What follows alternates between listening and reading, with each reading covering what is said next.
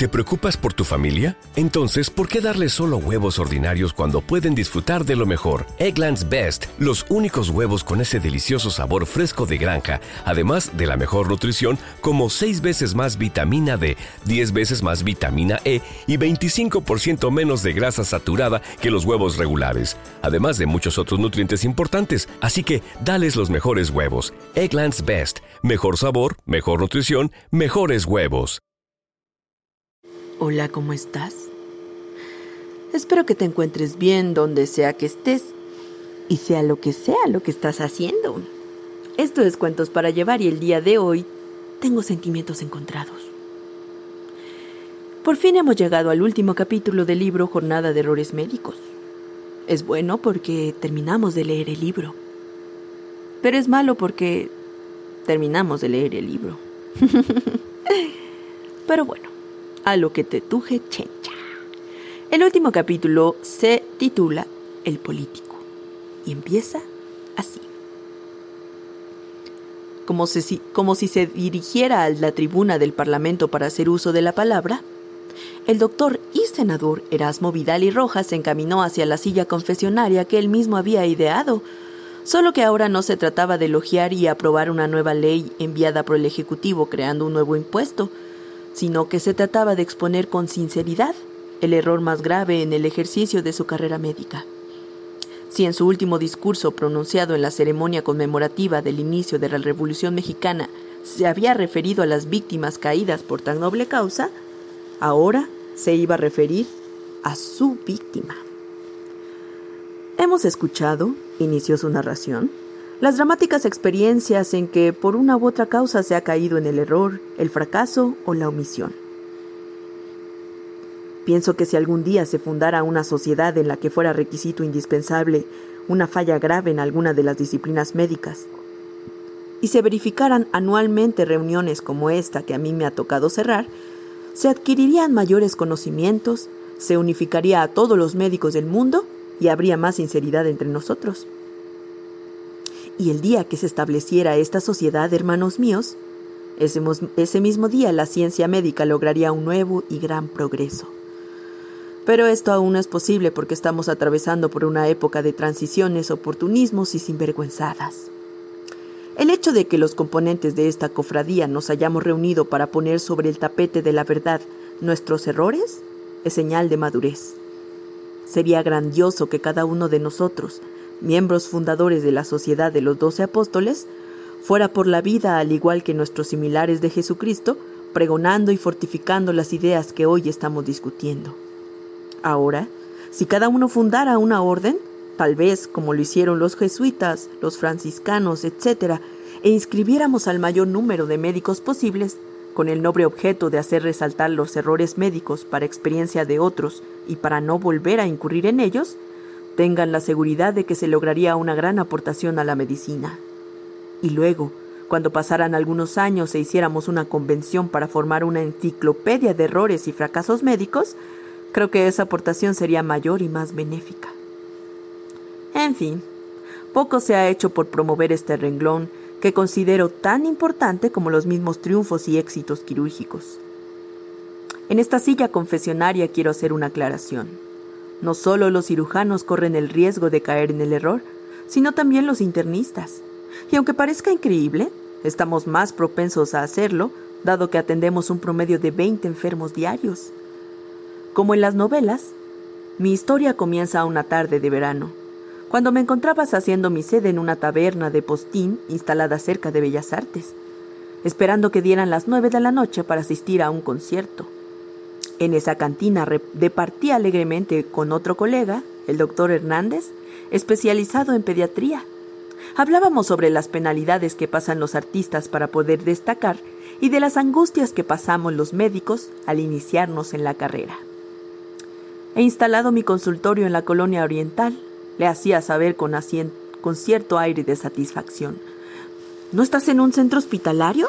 me preguntó extrañado. En ninguno, Bien sabes que la libertad del hombre es el tesoro más preciado.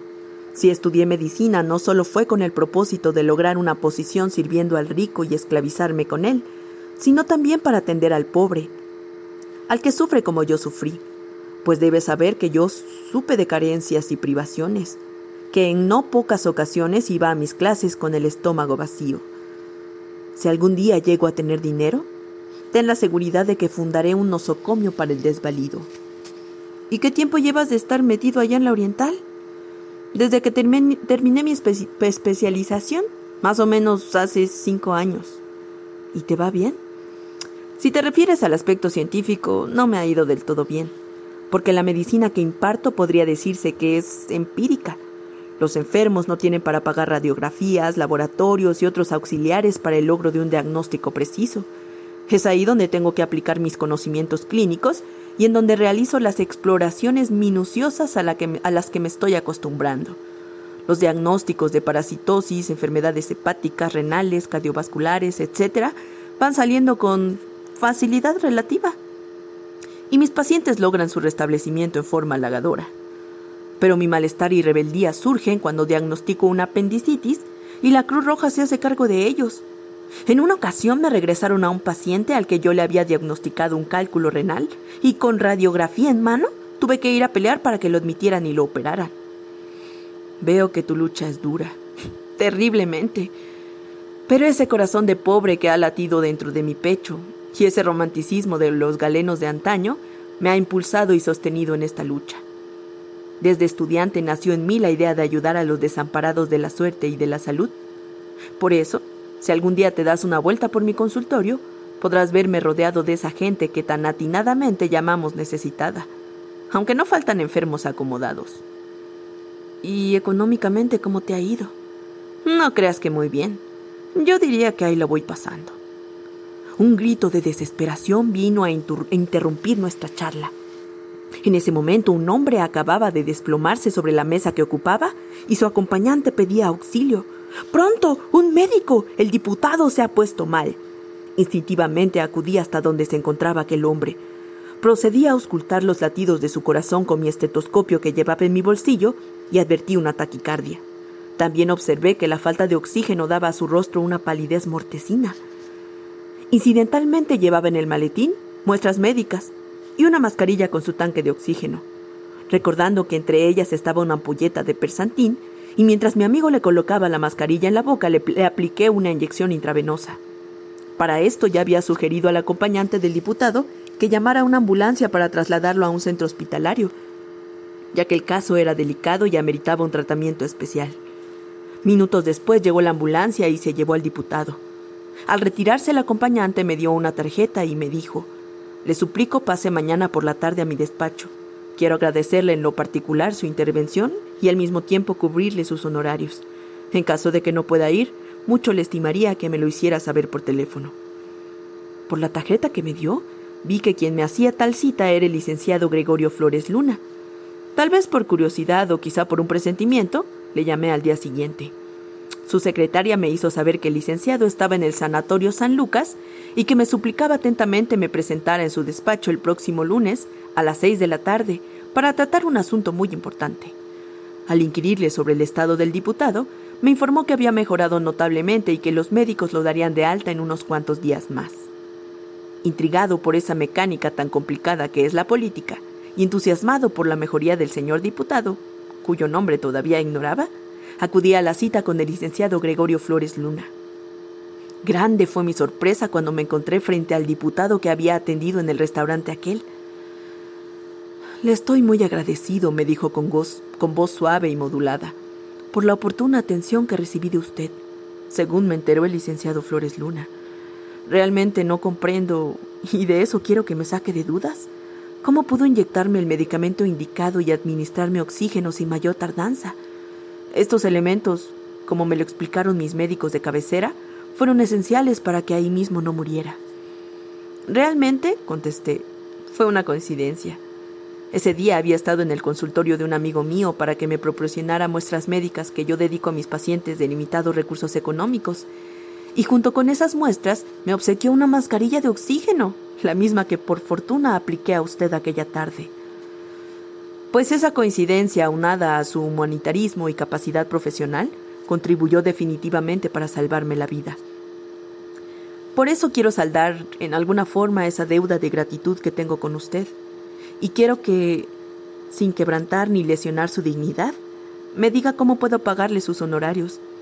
Sé que le será difícil, pero puede escoger entre un automóvil o una gratificación. No me lo tome a mal, doctor. Mi agradecimiento es tal que quisiera colmarlo, colmarlo de regalos y de beneficios. Aquellas palabras me desconcertaron y no acerté de momento a darle una contestación adecuada. Pero después de estudiar mi situación y la oportunidad que se me presentaba, le dije, Señor diputado, me satisface oírlo hablar así y me halagan sus elogios. No dudo que un automóvil me, había, me habría caído de perlas, mas da la casualidad de que mi ideología es contraria a la ostentación y el lujo. Y ya que me da opción a tasar mis servicios, que entre otras cosas usted no me lo solicitó, lo único que pido es una buena dotación de medicinas para que siga ayudando a curar a mis enfermos pobres. El diputado y el licenciado Flores Luna cruzaron una mirada de extrañeza, como incrédulos a la sinceridad de mis palabras. ¿No quiere nada para usted? inquirió el diputado. ¿Qué más puedo pedir? El tener medicinas para atender a mis enfermos es el mejor pago que puede darme. Para mí, en lo particular, le pido su amistad y apoyo en esta campaña permanente que sostengo para dar atención adecuada al necesitado, amén de proporcionarle los medios para su curación. Acercándose a mí, el diputado me dio un abrazo y me extendió fuertemente su brazo para estrechar la mano. Mi secretaria se encargará de surtirlo con medicamentos. Tenga la bondad de dejarme su dirección y muy pronto tendrá noticias mías. Me retiraba cuando nuevamente la voz del diputado me detuvo. Olvidaba decirle que los médicos del Instituto de Cardiología opinaron que de no haberme inyectado y oxigenado, ahí mismo hubiera muerto. Dos días después, una camioneta de la Secretaría de Salubridad me llevaba una gran dotación de antibióticos, vacunas, vitaminas, analgésicos, antiemínticos y lo más indispensable para el tipo de consulta que yo daba. Ese día me sentí doblemente satisfecho y agradecido, porque un hombre político me demostraba su interés por la gente necesitada y una gente necesitada obtenía de un político medicina para mitigar sus dolores. Es muy hermoso para un médico capitalino estar trabajando como pueblerino en una colonia pobre y carente, hasta de lo indispensable. Agua y luz. Así trabajaba yo. Sin más clínica y laboratorio que mis agudos exámenes que les hacía a los enfermos al pie de la cama o sobre mi mesa de exploraciones. He de decir, abonando a la gentileza del diputado, que las medicinas me sirvieron para salvar muchas vidas y para curar y prevenir enfermedades en la división infantil. Todo marchaba sin novedad hasta que una mañana se detenía frente a mi consultorio un automóvil último modelo. Era el licenciado Flores Luna. Mi doctor saludó dándome un efusivo abrazo. Soy portador de una magnífica noticia. Mucho gusto en volver a verlo, contesté el saludo extrañado por tan inesperada visita. Pero, ¿cuál es la magnífica noticia que usted me trae? El señor diputado ha gestionado que usted se haga cargo del centro de salud de la colonia, sin que esto le impida seguir atendiendo su propio consultorio. Asimismo, es deseo del abogado que asuma a usted la presidencia del seccional del partido. Las oficinas, si usted lo quiere, estarán en su consultorio. Los gastos de secretaria, teléfono y médicos que usted necesite estarán corriendo a cuenta del partido. Esto quiere decir, mi buen médico, que las dotaciones de medicamentos y un pequeño gabinete para curaciones de urgencia vendrán a adornar las extraordinarias dotes altruistas que usted posee. Tantos nombramientos en tan poco rato me sorprenden, señor, licenciado. Y usted se merece más. En este papel que le voy a dejar están todas las instrucciones y guías que deberá estudiar con detenimiento. Y así fue, queridos apóstoles, como entré a la política. En esos días supe por fin el nombre del diputado que estaba fungiendo como mi salvador, el licenciado Alberto Alcocer Ríos, quien era un alto funcionario en el engranaje político de aquella época. Después de haber organizado perfectamente el centro de salud, una tarde me, mandó a llamar el diputado. Doctor, me dijo, quiero que usted figure como suplente en la candidatura del licenciado Flores Luna. La política en la actualidad requiere gente dinámica, responsable e interesada en los problemas del pueblo, requisitos que usted llena perfectamente. De mi parte no hay ningún inconveniente, yo seguiré trabajando con ahínco y dedicación, pues me interesa que mi gente pobre obtenga más beneficios mientras más alto llegue yo. Debo recalcarle que su trabajo ha tenido muy buena aceptación dentro del partido, lo que ha sido base para que se le nomine como suplente. Y así, Inesperadamente y sin buscarlo, me vi envuelto en el torbellino de la política. Meses después tuvieron verificativo las elecciones y quedó electa mi planilla. Pero el destino me tenía reservadas nuevas sorpresas, algunas no muy gratas. Y una noche, estando en mi consultorio, llegó el chofer del licenciado Flores Luna. Pronto, doctor, la madre del diputado está muy grave. Estas palabras, pronunciadas por el ayudante de mi superior, me hicieron vibrar de temor, pues presentí lo peor. Sin embargo, y sobrepuesto del primer susto, tomé el maletín de urgencias y me trasladé a casa de la enferma. Estaba sentada en una silla con las manos clavadas en la región hipogástrica, el rostro pálido, la mirada vaga y los párpados entrecerrados. Los familiares me dijeron que el ataque había sobrevenido durante el baño y que desde entonces la enferma no había pronunciado una sola palabra. Estos datos aislados aunados al cuadro clínico me hicieron pensar que se trataba de un probable infarto o quizá una angina de pecho. Exploré a la señora detenidamente, pero, como en estos casos, lo importante es actuar. Inmediatamente le inyecté una ampolleta de persantín. ¿Cómo la ve, doctor? me preguntó el licenciado Flores Luna. Bastante delicada. Todo parece indicar que se trata de un ataque al corazón. Sinceramente, eso fue lo que creí. Sabemos que muchas veces al encontrarnos desarmados ante un cuadro como este, es decir, sin medios para lograr un diagnóstico acertado, solo hacemos conjeturas y suposiciones. Claro que un electrocardiógrafo nos saca de dudas, pero es muy difícil para un médico general llevar todo un gabinete en cada consulta. Yo estaba consciente de que la enferma debía ser trasladada a un centro hospitalario. Mientras tanto seguía luchando por hacerla reaccionar con lo poco que contaba pero el mal seguía avanzando y sus estragos se veían dibujados en la respiración, que se iba haciendo menos perceptible. ¿No sería mejor trasladarla a un centro hospitalario? preguntó uno de los familiares. Que traigan una ambulancia, ordené.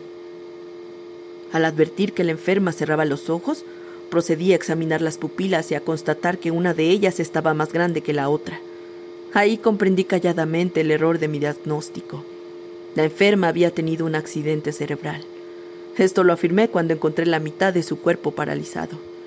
No se trataba de un ataque al corazón, sino de un derrame o quizá una embolia cerebral. Por desgracia, ya era tarde para hacer una corrección que, por otro lado, en nada hubiera influido para el mortal desenlace que se advertía. En efecto, la enferma entró en apnea y no se pudo hacer absolutamente nada, a pesar de la respiración artificial que se le instauró. ¿Qué sucede, doctor? me preguntó el licenciado. Le estoy dando respiración artificial y masaje. Su corazón no responde.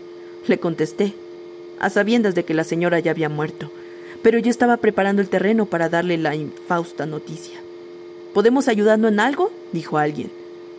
Me temo que no tenemos mucho que hacer. La señora ya no responde a los estímulos externos. Tomé un estetoscopio y lo puse en el pecho de la paciente. Ahí me estuve un largo rato tratando de encontrar algún indicio de vida. ¿Está muerta? preguntó el licenciado. Así es, respondí apartándome del cuerpo. El abogado se dejó caer sobre una silla. Todos los presentes prorrumpieron en llanto, y yo silenciosamente tomé asiento junto a uno de los hijos. Su muerte fue rápida, comenté en voz baja. Mi equivocación, por un lado, no era grave. Aun dado el diagnóstico correcto, no hubiera tenido salvación. Por otro lado, si no hice saber la realidad del caso fue para no perder la confianza en mis clientes, a los que ya consideraba como amigos míos. Mis relaciones con el licenciado Flores contaron mucho para mi futuro. Políticamente hablando, él fue subiendo como la espuma, llegando a ocupar la gubernatura de su estado natal. Y junto a él, también subí yo hasta alcanzar el puesto que actualmente ocupo.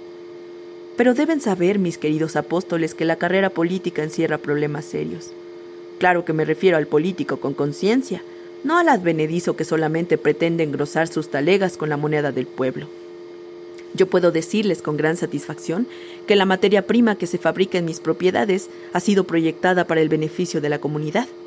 Esto no quiere decir que sea comunista, pues encima de todo soy partidario de la libertad.